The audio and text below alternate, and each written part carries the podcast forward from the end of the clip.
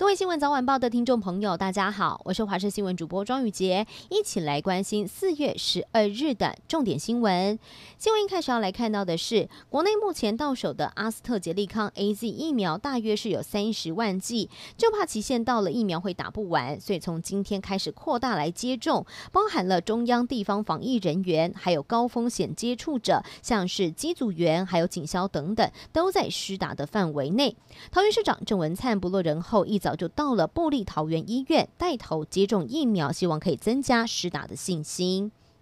台中大甲妈绕境之旅抵达了云林园长乡，园长乡无极圣殿庙方有许多的志工人员，是大锅的来煮餐点，有甜的有咸的，要给绕境的民众享用。民众吃得开心，也说出心中的愿望。大家都很希望可以赶快下雨，也希望大甲妈和白沙屯妈有机会来个两妈相会。而另外就要看到了苗栗拱天宫的白沙屯妈祖，其实在昨天深夜十一点四十五分起驾之后，就要展开八天七夜的北港徒步进香行程，吸引了将近八万名的信众到现场。副总统赖清德也到场致辞，向妈祖祈求，希望台湾在疫情之下都还能够平安顺利，中南部地区也可以赶快下雨。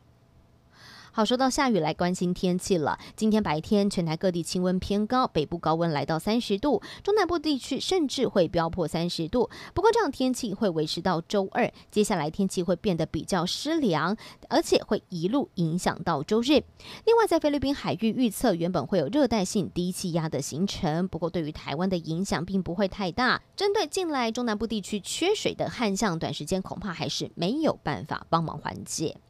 台中的德基水库现在水位是跌破了百分之五，预测只剩下二十八天可以用，水情相当吃紧。农委会主委陈吉仲来到了南投竹山山平顶茶区来视察茶叶旱灾灾损的情况，而农民说，长时间没下雨导致茶叶没有办法长出新芽，影响到了收成，采收量少了三到四成。竹山、鹿谷所有的茶农加总起来损失大约是来到了二到二点五亿元。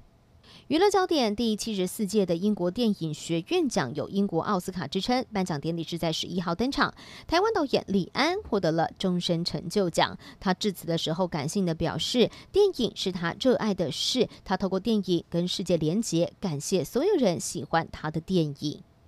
好，疫情趋缓，有人力银行在上个月开出了快要六十万笔的工作职缺，也创下了近五年来的新高。而根据最新的调查显示，全台湾有高达百分之六十四点五的上班族觉得自己曾经入错行，想要找新的工作，而且有八成转职的民众希望可以加薪大约五千三百元。不过，人力银行总经理就提醒了，如果想要转职的话呢，也必须要衡量自身的专长到。到底够不够？如果原本的工作还算撑得下去，建议帮自己设定一个六个月的停损点，一边工作一边找寻新的出路，应该会比较保险。